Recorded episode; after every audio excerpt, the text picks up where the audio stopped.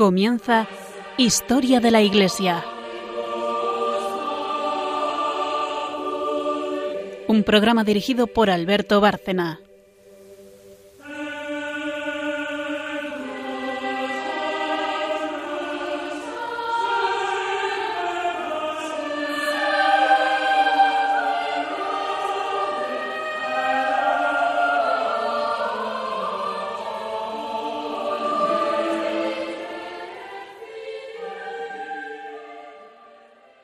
Buenas noches, oyentes de Radio María y de este programa Historia de la Iglesia.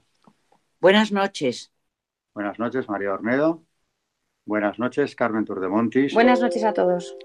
Eh, María Ornedo nos traerá el magisterio, como en cada programa.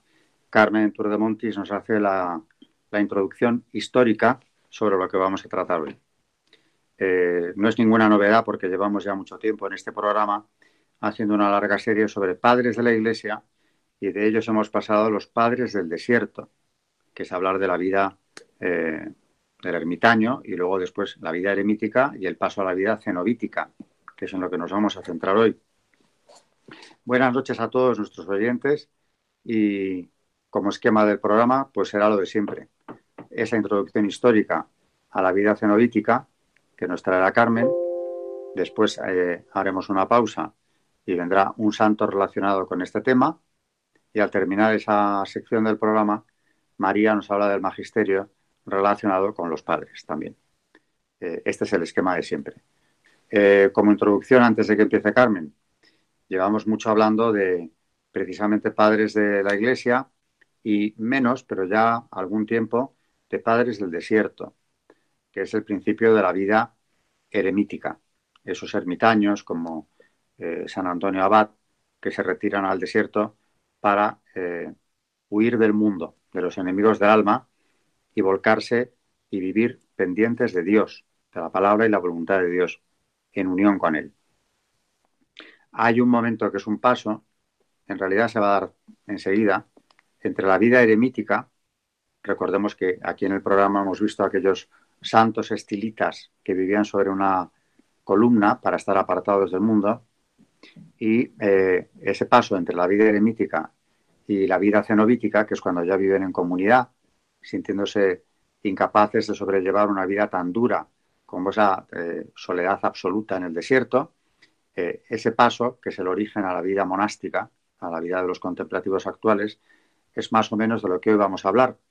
Pero naturalmente estos padres que dan ese paso también han dejado un magisterio muy importante que María nos traerá. Así que vamos a hacer una pequeña pausa ahora que hemos introducido el programa de hoy y Carmen entrará eh, hablándonos precisamente de personajes que tienen que ver con, ese paso, con ese cambio, como es, por ejemplo, San Pacomio. Eh, pausa y enseguida volvemos.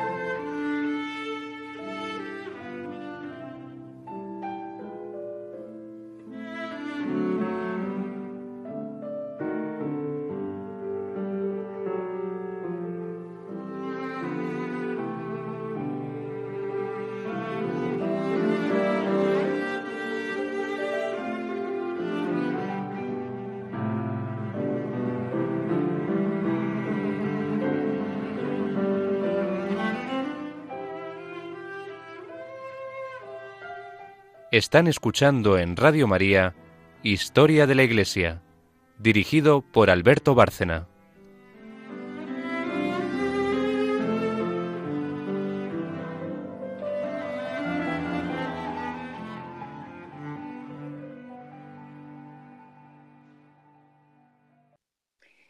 Pues hoy vamos a hablar como fundador del cenobio, eh, como nos ha dicho Alberto, vamos a ver cómo pasan eh, eh, estos santos eh, padres del desierto, al, eh, cómo pasan de vivir una vida eremítica a una vida cenobítica y no podemos dejar de hablar del fundador de, del cenobio, que es precisamente, como ya nos adelantaba Alberto, San Pacomio.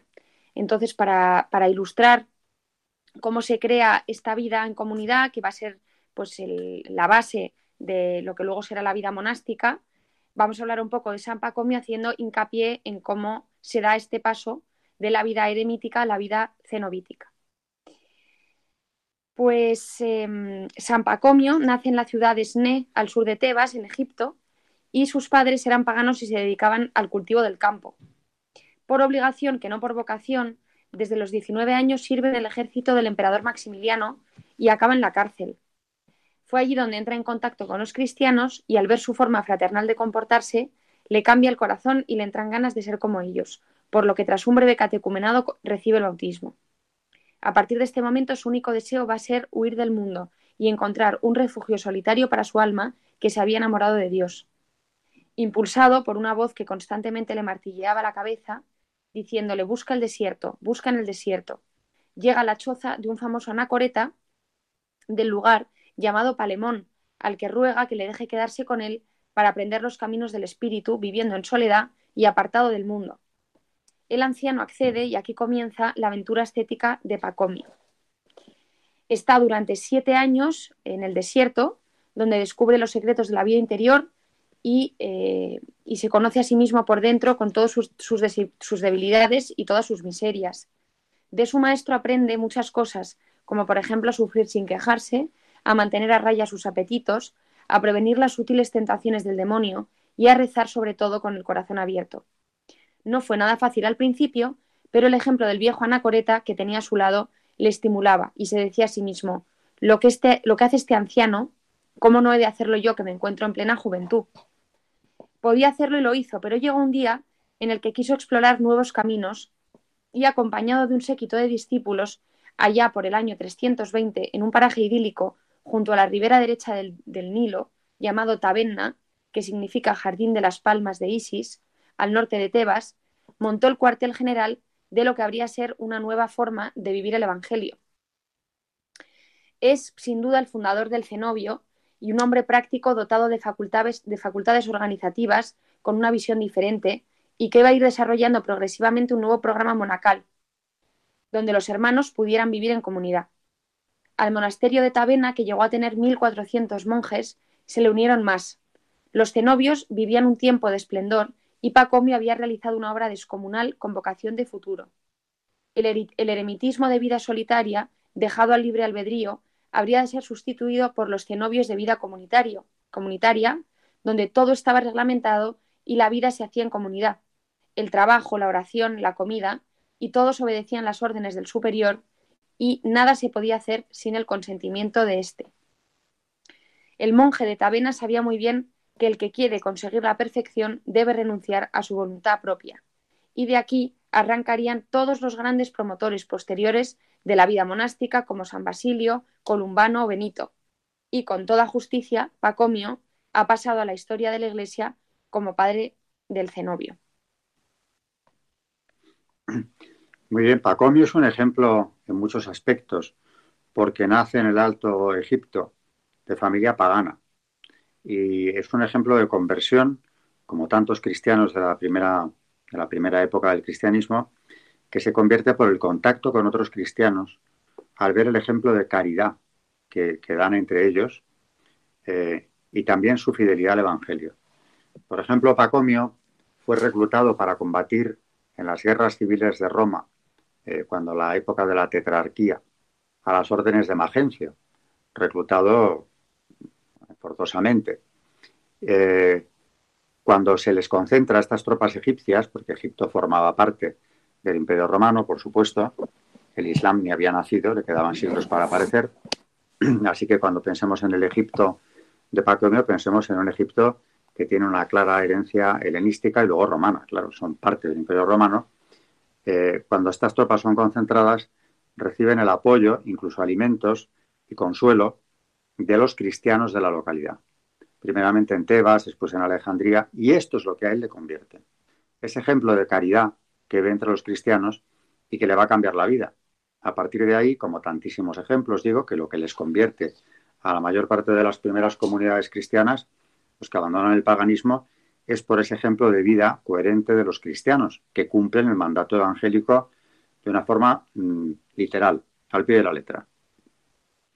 Primeramente, él también, como decía Carmen, es quien da el paso, porque pasa de la vida eremítica al cenobio. Como ella misma explicaba ahora, eh, no todos tenían la fortaleza para vivir en completa soledad durante décadas, como algunos que hemos visto en el programa. Y naturalmente es estar acompañados, aunque guardan las distancias, en el cenobio, les hace más llevadera la vida. Aunque unos son más estrictos, otros menos, algunos, eh, por ejemplo, comen en comunidad, otros, sin embargo, no, como los cartujos, comen en sus celdas, en fin, tienen el mínimo eh, contacto posible. Pero ya viven en comunidad. Y claro, en cuanto surge la comunidad, eh, tiene que haber una regla que ordene esa vida, porque sin obediencia al jerárquicamente superior es imposible organizar nada. Tiene que haber una jerarquía dentro de la vida monástica, dentro de la vida cenobítica también. Por eso Pacomio es el padre seguramente de la primera regla escrita, que se recoge por escrito, eh, en relación con las comunidades monásticas o cenobíticas. Es anterior incluso a la regla de San Benito, al que consideramos el padre del monacato occidental. Pero es que aquí estamos en Oriente, donde muchas de las corrientes que luego llegan a la Iglesia Universal comenzaron. Así que esta regla de Pacomio es importantísima. Eh, como dice Alberto, esta regla, eh, la regla pacomiana, mm, es una regla que se hace ya que esta vida monástica estaría guiada, como por supuesto, por unas normas que se fueron trazando poco a poco. Este corpus de normas, que estaban en constante evolución, se fueron aplicando a las comunidades que Pacomio iba fundando, que fueron, por cierto, nueve, nueve comunidades fundó, nueve de hombres y dos de mujeres. Como ya dijimos, son cuatro las colecciones de normas que se nos han transmitido. Se nos han transmitido a través de Jerónimo, aunque de Pacomio se consideran originales solo las dos, las dos primeras. Una es la Pacomiana Latina, que es por tanto una compilación de documentos pacomianos que Jerónimo traduce al latín en el año 404. Y otras fuentes también, aparte de Jerónimo, nos atestiguan esta regla. Eh, Paladio en su Historia Lausiaca en él narra cómo Pacomio recibe la visita de un ángel que le entregó en una tablilla de bronce las normas monásticas con las que debía organizar a la comunidad de jóvenes monjes. Eh, por otro lado, también, bueno, es que aparece en, numerosas, fuentes, luego también en Sozómeno, en su historia eclesiástica, eh, en fin, en Exerpeta Graeca también. Y, bueno, pues podemos dar algunos ejemplos Mm, de, la regla monástica. Mm, algunos ejemplos son, por ejemplo, dicen en el número 89 que nadie entre en la celda de su vecino si no es llamado a la puerta primero. Nadie, la, la número 90, en absoluto podrá ir a mediodía a comer no habiéndose dado el toque. Nadie caminará en el convento sin el manto y la capucha, ni en la congregación ni en el refectorio. En fin, son un corpus de normas que, como decía Alberto, pues es la primera antes, mm, mucho antes que San Benito todavía, es la primera regla, un corpus de reglas eh, que se escribe y es, eh, pues es de la mano de San Pacomio y, son las primeras comunidades cenobíticas y la cuna de, de luego los monasterios. Efectivamente, y gracias a Dios, por su divina misericordia, seguimos teniendo comunidades inspiradas en este espíritu cenobítico que realizan una labor impagable. Eh, inapreciable sería la palabra.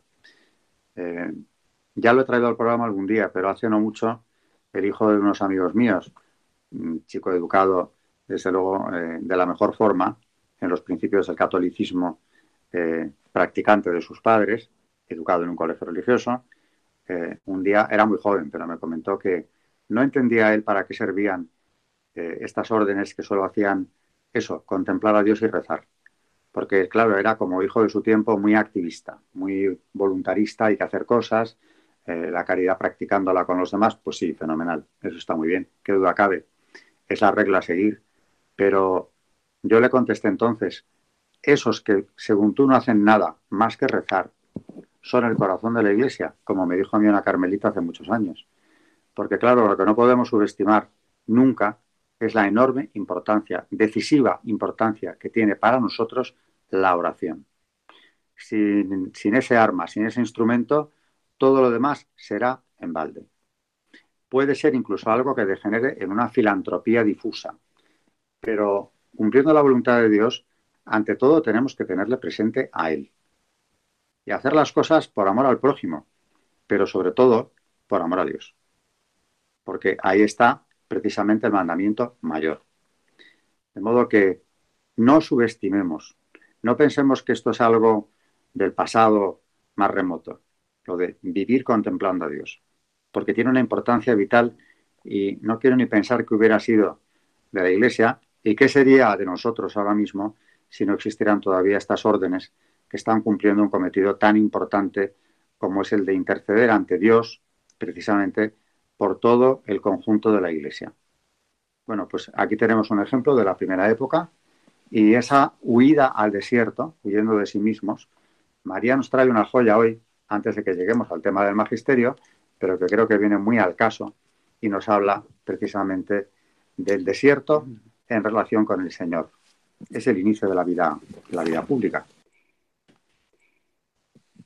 Bueno, tanta importancia tuvo este tiempo de convivencia de Jesús con el desierto que el evangelista señala con exactitud esta larga temporada de Jesucristo de 40 días y 40 noches.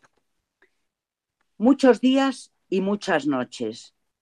Demasiados días y noches, han dicho algunos intérpretes, los cuales, para salvar esta mensada excesiva, han recurrido a lo de casi siempre, a que posiblemente estamos ante una cifra simbólica que no quiere decir 40, pero que sí alude a un hondo y sosegado tiempo en el que Jesús elaboraría la sustancia más radical de su Evangelio. Se convencería a sí mismo de que Él era la palabra y de que era eso lo que tenía que decir a los hombres una y otra vez.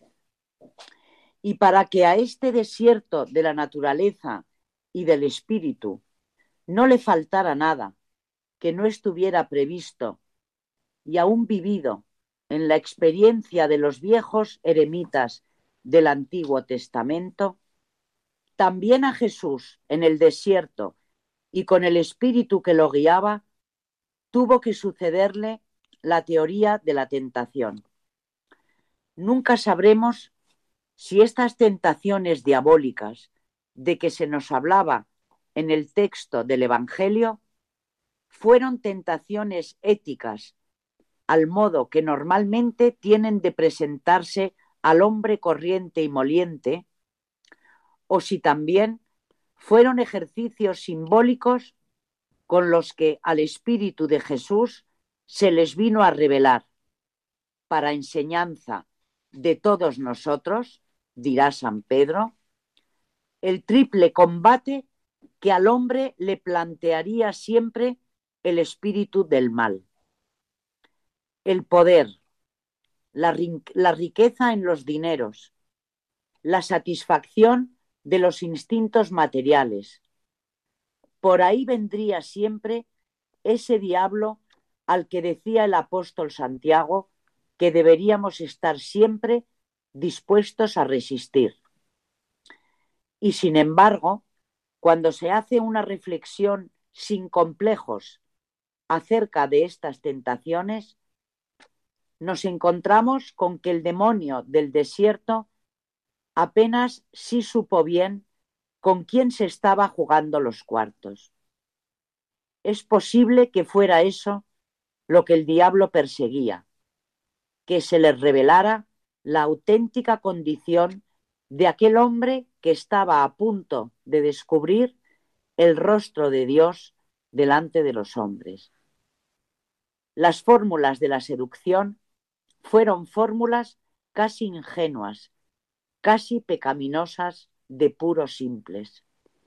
Bueno, pues vemos mmm, qué es lo que le ocurrió a Jesús en el desierto, que se dejó ser tentado para que nosotros, eh, para, para acomodarse a luego las tentaciones que nosotros íbamos a tener en la vida, ¿no?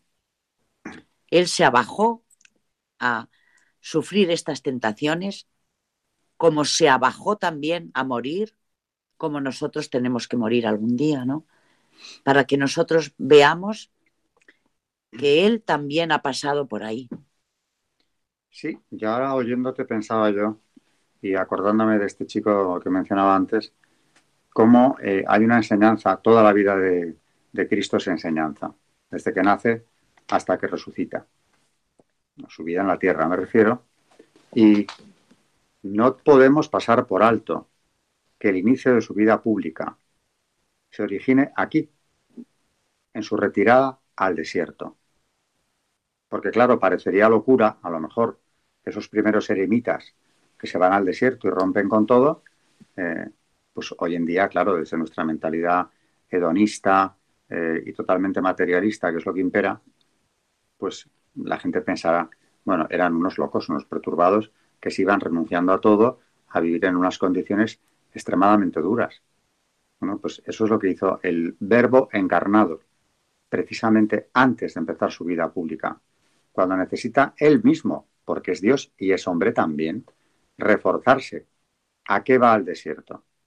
En la escritura normalmente el desierto es el lugar del encuentro con Dios, porque no hay nada que distraiga el espíritu de ese encuentro con nuestro Creador. Cristo va a encontrarse con su Padre, esa segunda persona de la Trinidad. Va a encontrarse con su Padre y a salir fortalecido de esa experiencia precisamente para empezar esa misión trascendental que acabará con la pasión, pero que tiene tres años previos de enseñanza. Así que la huida al desierto de estos hombres, que además viven la pureza del cristianismo primigenio, no tiene nada de descabellada, no tiene nada de loca.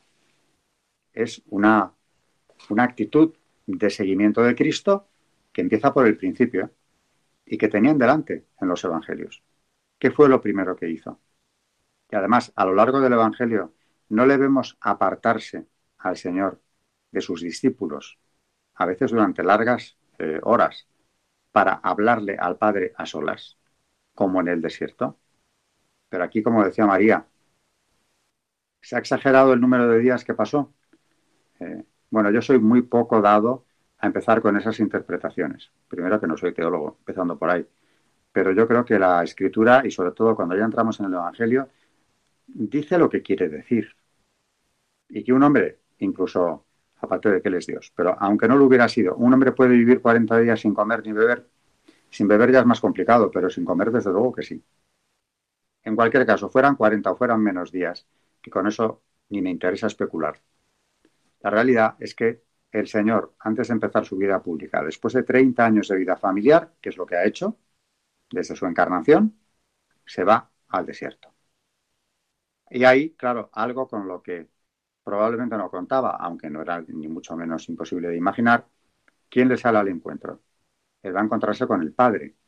¿Y quién le sale? El demonio, el tentador el que quiere destruir la obra de Cristo, la redención del género humano, antes de que empiece con esa obra, antes de que empiece ni siquiera su enseñanza y, por supuesto, mucho antes de que nos redima. Bueno, y sale victorioso precisamente porque es Dios, evidentemente, pero ese paso por el desierto para los hombres de carne y hueso mortales, pecadores, como todos estos eremitas que se retiran allí, eh, no es un paso cualquiera, no es una locura, no es una ofuscación de la mente, es un buscar a Dios como le buscó el Verbo encarnado. Y desde luego en el Antiguo Testamento también tenemos ejemplos de profetas que hacen exactamente lo mismo. O sea que eh, yo creo que es importante llamar la atención sobre esta, esta cuestión, el alejamiento del mundo. Y en el caso de que eso sea insoportable, como ya hemos comentado y Carmen ha dicho antes, pues la vida cenobítica, que es lo más parecido al retirarse al desierto. A veces formando comunidades enormes, como las que nos ha comentado Carmen, eh, en estos primeros padres, en estos primeros abades que fundan comunidades cenobíticas, como es el caso de Pacomio, pero en cualquier caso, retirados del mundo. Y bueno, no sé si queréis añadir algo. Yo lo que querría resaltar en este punto es eh, nuestro, que nuestro maestro ya desde entonces nos habla de la oración. El hombre se comunica con su creador a través del silencio de la oración.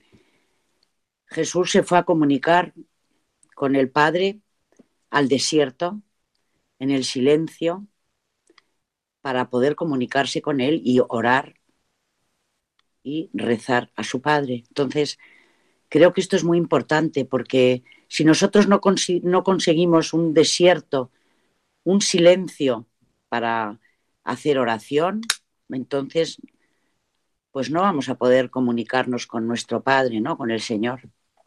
Creo que estos padres del desierto nos enseñan ya no solo a, hacer oración, sino a vivir en oración, porque ellos vivían en oración desde el momento en que se trasladaban al desierto. ¿Mm? Entonces creo que son unos maestros que hoy en día nos hacen muchísima falta, muchísima falta. Entonces creo que, bueno, que es muy importante conocer a estos maestros tan importantes que nos ayuden y que nos enseñen a, estar en oración. Y con la oración, algo que nunca insistiremos bastante, el dominio de sí mismo. Eh, sobre el dominio de sí mismo, Carmen, después de otra pausa que vamos a hacer ahora, nos va a traer hoy un santo que tiene mucho que decir.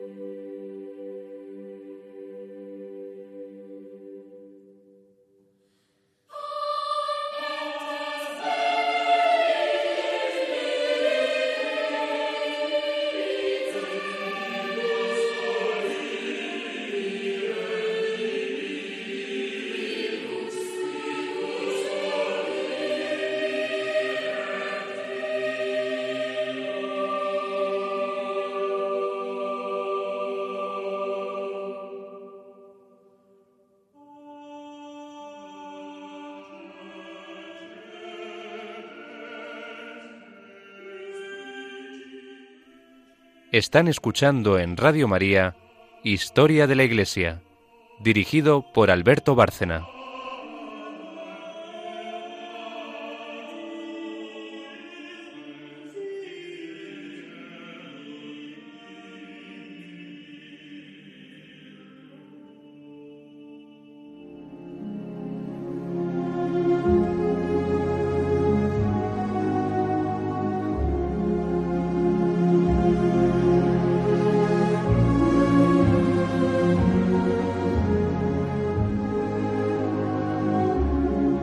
Santos en la historia de la Iglesia.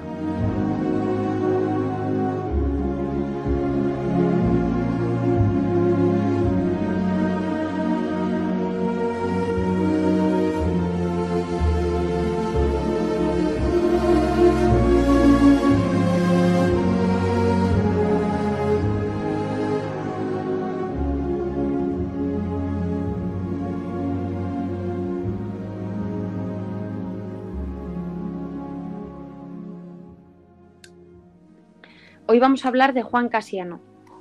Juan Casiano, sacerdote, asceta y padre de la Iglesia, nació en la actual Dobruja, en Rumanía, en la desembocadura del Danubio.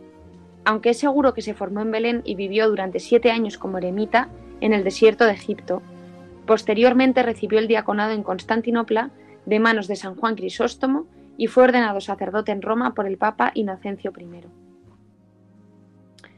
Hacia, el año 415 fundó la, abadía de San Víctor de Marsella, formada por dos monasterios, uno masculino y otro femenino, para los que escribió sus escritos más importantes. Las instituciones en la que expone las obligaciones del monje y examina los vicios contra los que ha de estar prevenido, y sus 24 colaciones o conferencias, en los que, en forma de diálogos con monjes famosos de la antigüedad, como un complemento a las instituciones, trata diversos aspectos de la vida monacal, alaba la vida eremítica e indica que la vida estética es la mejor vía para luchar contra el pecado. Predicó mucho sobre la sexualidad. En la quinta conferencia divide el pecado de la fornicación en tres tipos. El primero consiste en la conjunción de los dos sexos. El segundo se comete sin contacto con la mujer, lo que llevó a Onan a la condenación, y el tercero es concebido por el pensamiento y el espíritu. Por ser el origen de todos los demás pecados, la pareja que, forman, que forma con la gula debe ser deben ser arrancadas, como si fuesen un árbol gigante que extiende su sombra a lo lejos. En el sistema filosófico de Casiano, aquí radica la importancia estética del ayuno para vencerlas a las dos, y esta sería la, estas serían las, las bases del ejercicio ascético. La fornicación es entre los ocho pecados fundamentales el único que, por ser a la vez innato, natural y corporal en su origen, hay que destruirlo totalmente, como es necesario hacerlo con los vicios del alma, que son la avaricia y el orgullo. Se impone, pues, la mortificación radical que nos permita vivir en nuestro cuerpo, previniéndonos de las inclinaciones de la carne, salir de la carne permaneciendo en el cuerpo. La castidad es, por lo tanto, el centro del sistema de Casiano. Decía, así como la pureza y la vigilia durante el día predisponen a permanecer casto durante la noche, del mismo modo la vigilia nocturna fortalece el corazón y lo pertrecha de fuerzas que ayudarán a mantener la castidad durante el día. San Benito de Nursia recomendó a sus monjes la lectura de los escritos de Juan Casiano y los utilizó como fundamento para su regla, donde en ciertos pasajes se repiten casi palabra por palabra eh, los escritos de Casiano, y la misma regla afirma que debe ser prolongada por las conferencias de los padres y sus instituciones, escritas por Casiano.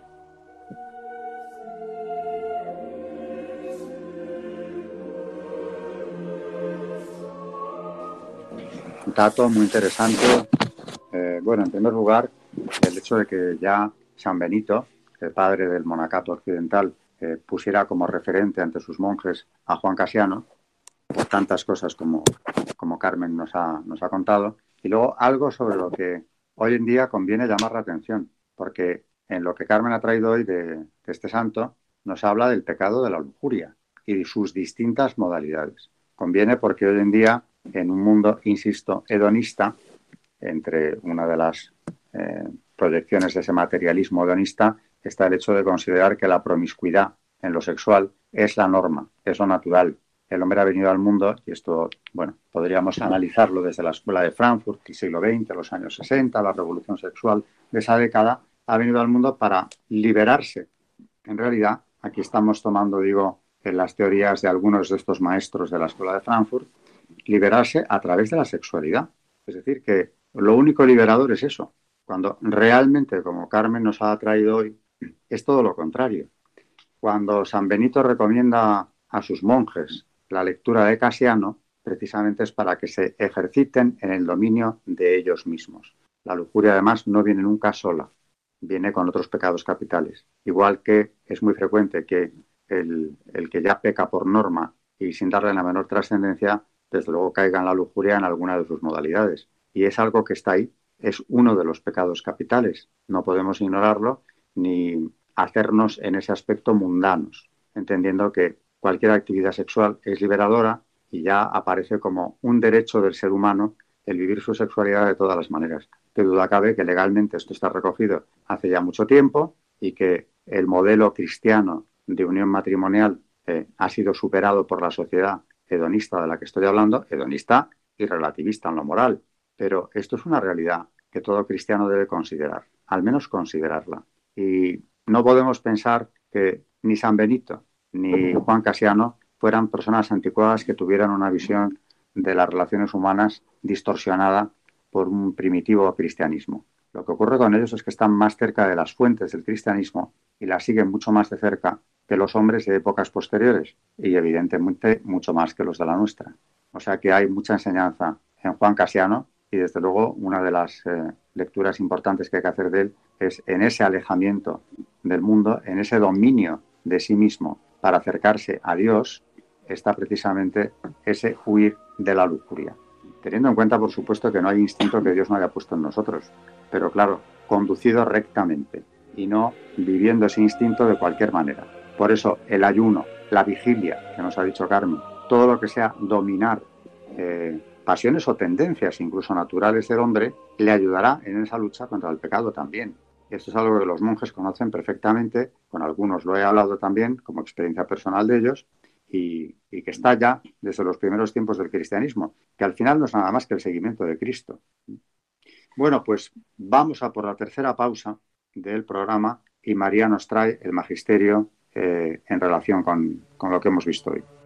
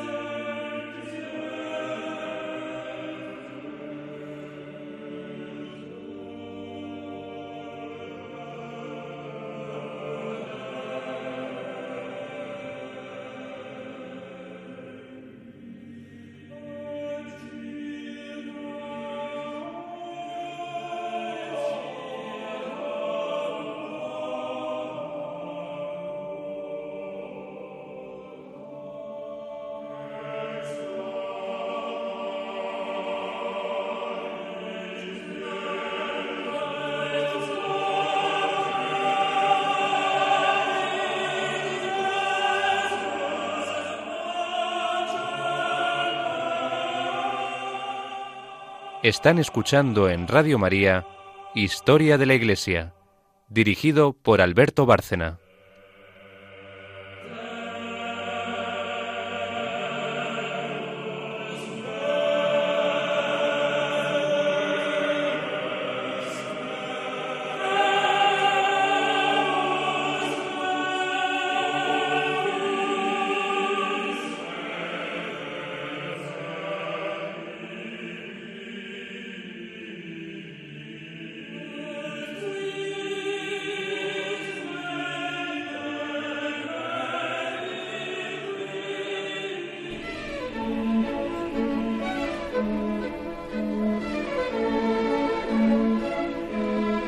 El Magisterio de la Iglesia.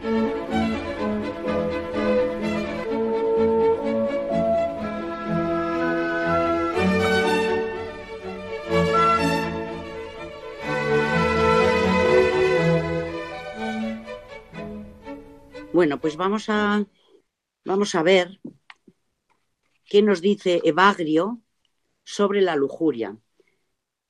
Tiene tres capítulos hablando sobre ella y empezamos con el capítulo cuarto, con el primer capítulo sobre la lujuria, que dice así. La temperancia genera la mesura, mientras la gula es la madre del desenfreno. El aceite alimenta la luz de la lámpara y el frecuentar mujeres atiza la llamarada del placer. La violencia del oleaje se desencadena contra el mercader mal anclado como el pensamiento de la lujuria sobre la mente intemperante. La lujuria acogerá como aliada a la saciedad, le dará licencia, se juntará a los adversarios y combatirá finalmente del lado de los enemigos. Permanece invulnerable a las flechas enemigas aquel que ama la tranquilidad. Quien en cambio se mezcla con la multitud recibe golpes continuamente. Mirar a una mujer es como un dardo venenoso, hiere el alma, nos inocula el veneno y cuanto más perdura, tanto más arraiga la infección. El que busca defenderse de estas flechas se mantiene lejos de las multitudinarias reuniones públicas y no divaga con la boca abierta en los días de fiesta. Es mucho mejor quedarse en casa pasando el tiempo orando en vez de hacer la obra del enemigo creyendo que se honra las fiestas. Evita la intimidad con las mujeres si deseas ser sabio y no les des la libertad de hablarte ni confianza. En efecto, al inicio tienen o simulan una cierta cautela, pero seguidamente osan hacerlo todo descaradamente. En el primer acercamiento tienen la mirada baja, pían dulcemente, lloran conmovidas, el trato es serio, suspiran con amargura, plantean preguntas sobre la castidad y escuchan atentamente. Las ves una segunda vez y levanta un poco más la cabeza. La tercera vez se acercan sin mucho pudor. Tú has sonreído y ellas se han puesto a reír desaforadamente. Seguidamente se embellecen y se te muestran con ostentación. Su mirada cambia anunciando el ardor. Levantan las cejas y rotan los ojos. Desnudan el cuello y abandonan todo el cuerpo a la languidez. Pronuncian frases ablandadas por la pasión y te dirigen una voz fascinante al oído hasta que se apoderan completamente del alma. Sucede que estas trampas te encaminan a la muerte y estas redes entretejidas te arrastran a la perdición. Por tanto, no te dejes ni siquiera engañar de aquellas que se sirvan de discursos discretos. En estas, en efecto, se oculta el maligno veneno de las serpientes. Este es el primer capítulo. El segundo dice así.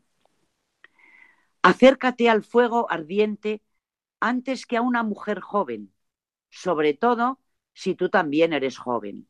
En efecto, cuando te acercas a la llama y sientes una buena quemazón, te alejas rápidamente, mientras que cuando eres seducido por las charlas femeninas, difícilmente logras darte a la fuga.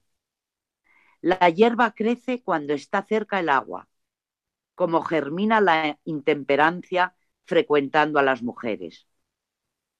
Aquel que repleta el vientre y hace profesión de sabiduría, se parece a quien afirma que frena la fuerza del fuego con paja.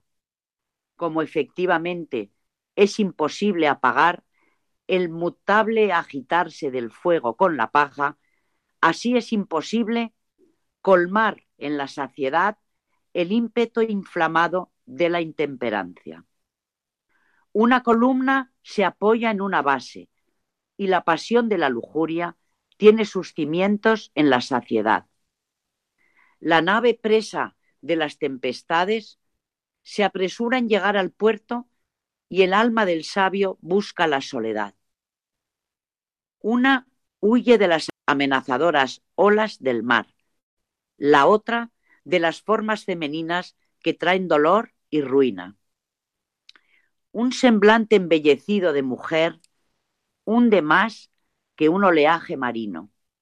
Aún así, este te da la posibilidad de nadar si quieres salvar la vida, mientras que la belleza femenina, tras el engaño, te persuade de despreciar incluso la vida misma. La zarza solitaria se sustrae intacta a la llama y el sabio, que sabe mantenerse alejado de las mujeres, no se enciende en la intemperancia. Como el recuerdo del fuego no quema la mente, así ni siquiera la pasión tiene vigor si falta la materia. Y el último capítulo sobre la lujuria de Evagrio, que es el autor que estamos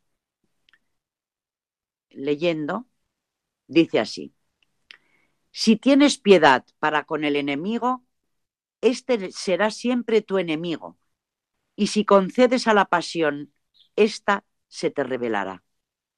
La vista de las mujeres excita al intemperante, mientras empuja al sabio a glorificar a Dios. Pero si en medio de las mujeres la pasión está tranquila, no le des crédito a quien te anuncia que has alcanzado la paz interior. El perro justamente menea la cola cuando se lo deja en medio de la multitud, pero cuando se aleja muestra su maldad. Solo cuando el recuerdo de la mujer surja en ti privado de pasión, entonces considérate cerca de los confines de la sabiduría. Cuando en cambio su imagen te empuje a verla y sus dardos cercan tu alma, entonces considérate fuera de la virtud. Pero no debes mantenerte así en esos pensamientos, ni tu mente debe familiarizarse mucho con las formas femeninas. La pasión es, en efecto, reincidente y tiene peligro junto a sí. Como sucede efectivamente que una apropiada fundición purifica la plata, pero si se prolonga la destruye fácilmente, así una insistente fantasía de mujeres destruye la sabiduría adquirida. No tengas, por tanto, familiaridad prolongada con un rostro imaginado para que no se te adhieran las llamas del placer y no queme la aureola que circunda tu alma. Así como la chispa, si permanece en medio de la paja, desencadena las llamas, así el recuerdo de la mujer persistiendo enciende el deseo. Yo creo que verdaderamente Evagrio conoce muy bien la seducción. La seducción y el problema de, la lujuria y a mí me maravilla cómo explica cómo viene el pensamiento a la mente, las imaginaciones, etcétera. Creo que es una descripción impresionante de la pasión en el hombre. Claro, aquí eh, realmente nos habla de las artes que puede utilizar la mujer seductora, eh, lo que llamaban las cortesanas en, su época, eh, y que verdaderamente hoy en día es algo muy natural en el sentido de lo que, como comentábamos antes, ¿no? Si se busca simplemente el placer por sí mismo, la sexualidad como un fin en sí misma, realmente mm, todo lo que le acompañe al arte de la seducción no tiene al final eh, o no acaba, no concluye en algo positivo para el hombre. Naturalmente, eh, estos padres no están proponiendo la extinción de la raza humana. Eh, lo que sí alertan es sobre lo que hoy en día llamaríamos frívolamente aventuras, experiencias sexuales que no llevan a ningún sitio. Porque, sin embargo, desde el Génesis en adelante tenemos eh, la palabra de Dios que nos habla de la santidad de la unión del hombre y la mujer. No es bueno que el hombre esté solo. Eso ya empieza con el Génesis. Hombre y mujer los creó. Y a partir de ahí, pues tenemos todo el desarrollo de lo que es la santidad del matrimonio, de la unión matrimonial, tanto en el Antiguo como en el Nuevo Testamento, por supuesto, ¿no? De lo que está hablando este padre aquí, precisamente, es ese juego erótico que no busca otra cosa más que la satisfacción del placer físico, eh, que puede ser el principio de una vida extraviada por completo. De ahí el que los padres del desierto, cuando huyen del mundo, huyen también precisamente de esos contactos, no solo con mujeres, desde luego, sino con el mundo, que ya sabemos que es uno de los enemigos del alma. Lo que no quiere decir, ni mucho menos, que no sea un camino de santificación y de los más importantes, el vivir de forma consecuente la vocación matrimonial, un sacramento que imprime eh, o que concede una gracia de Estado para que se pueda vivir eh, con perfección, llegando a acercarse a Dios a través de él, evidentemente. ¿no? Tenemos eh, de Juan Pablo II toda una teología del, del cuerpo importante para saber lo que Dios ha puesto en nosotros, esa misma atracción de los sexos, naturalmente es algo que está ahí porque Dios lo ha querido. Lo que no podemos hacer es un mal uso de ello, de esa atracción, que es de lo que nos alertan los padres. Y concretamente aquí está hablando para esos hombres que buscan una vida en castidad, una vida de unión con Dios, apartando todo lo que les pueda separar de esa unión con Él. En definitiva, eh, hablando de la vida cenobítica o de la eremítica, en primer lugar, es frecuente esa imagen de el santo tentado por la lujuria. En, San Antonio, en San Pablo Eremita, eh, hay una imagen de este tipo. Bueno, en tantos santos eh, que han buscado la mortificación del cuerpo precisamente para huir de esto. Y evidentemente no hablamos del matrimonio. Estamos hablando de lo que es la lujuria en cualquiera de sus manifestaciones, eh, siempre y cuando, evidentemente, la consideremos como lo que es lujuria y no una atracción que puede llevarnos a un estado de santidad en la unión de hombre y mujer. Naturalmente, a partir de ahí, el matrimonio, los hijos y todo lo que es eh, doctrina de la Iglesia en relación con esta, con esta relación, con lo que es la familia, con lo que es derechos y obligaciones de los padres, con lo que son las obligaciones de un cónyuge hacia el otro. Eso es una historia de santificación, es un camino de santificación. Otra cosa es de lo que nos está previniendo aquí precisamente este Padre del Desierto. Entre los apotegmas, que hemos dicho que son sentencias, dichos, suelen ser eh, sentencias cortas y suelen ser consejos que estos padres del desierto daban a muchas personas que se les acercaban para preguntar para su propia vida que les aconsejaran. Tenemos mm, bastantes apotegmas eh, como para reconfortar en este tipo de combate en que la persona tiene que, pues esto, que luchar contra la lujuria, etcétera. Y bueno, aunque no nos dé tiempo hoy, porque no tenemos mm, mucho más tiempo, pero podemos empezar con alguno de ellos por ejemplo, este de Labá Antonio que dijo, pienso que en el cuerpo existen movimientos carnales naturales. No operan si no se consiente en ellos y se manifiestan en el cuerpo tan solo como un movimiento sin pasión. Hay otros movimientos en el cuerpo que se fomentan y alimentan con la comida y la bebida, y con ellas se excita el calor de la sangre para actuar. Ya por eso dice el apóstol, no os emborrachéis, pues eso lleva al desenfreno. Efesios 5, 18. Y también el Señor en el Evangelio dice a sus discípulos, tened cuidado y no dejéis que vuestro corazón se endurezca por los vicios ni por las borracheras Lucas 21, 34. Finalmente se da otra especie de movimientos carnales entre los que luchan en la vida monástica. Provienen de las insidias y de la envidia del diablo. Conviene saber que existen estas tres clases de movimientos carnales. Unos de la naturaleza, otros de la abundancia en el comer, los terceros del diablo. Esto lo contesta el Abba Antonio.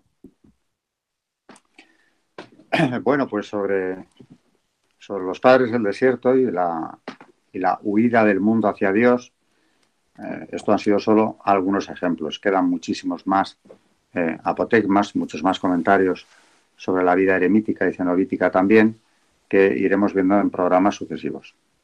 Eh, hoy hemos terminado y hemos visto ese paso hacia la vida cenobítica y los frutos que da, pero nos quedamos con una idea fundamental que es el dominio de sí mismo, el dominio de las pasiones y de todo lo que, lo que el mundo conlleva, los enemigos del alma, en ese camino de perfección, de eh, unirse a Dios, de imitación de Cristo, en definitiva. Buenas noches eh, y muchas gracias, María Ornedo. Gracias a todos y muy buenas noches. Buenas noches y gracias, Carmen Turdemontis. Buenas noches y muchas gracias. Y buenas noches a todos nuestros oyentes de Radio María y de este programa, Historia de la Iglesia.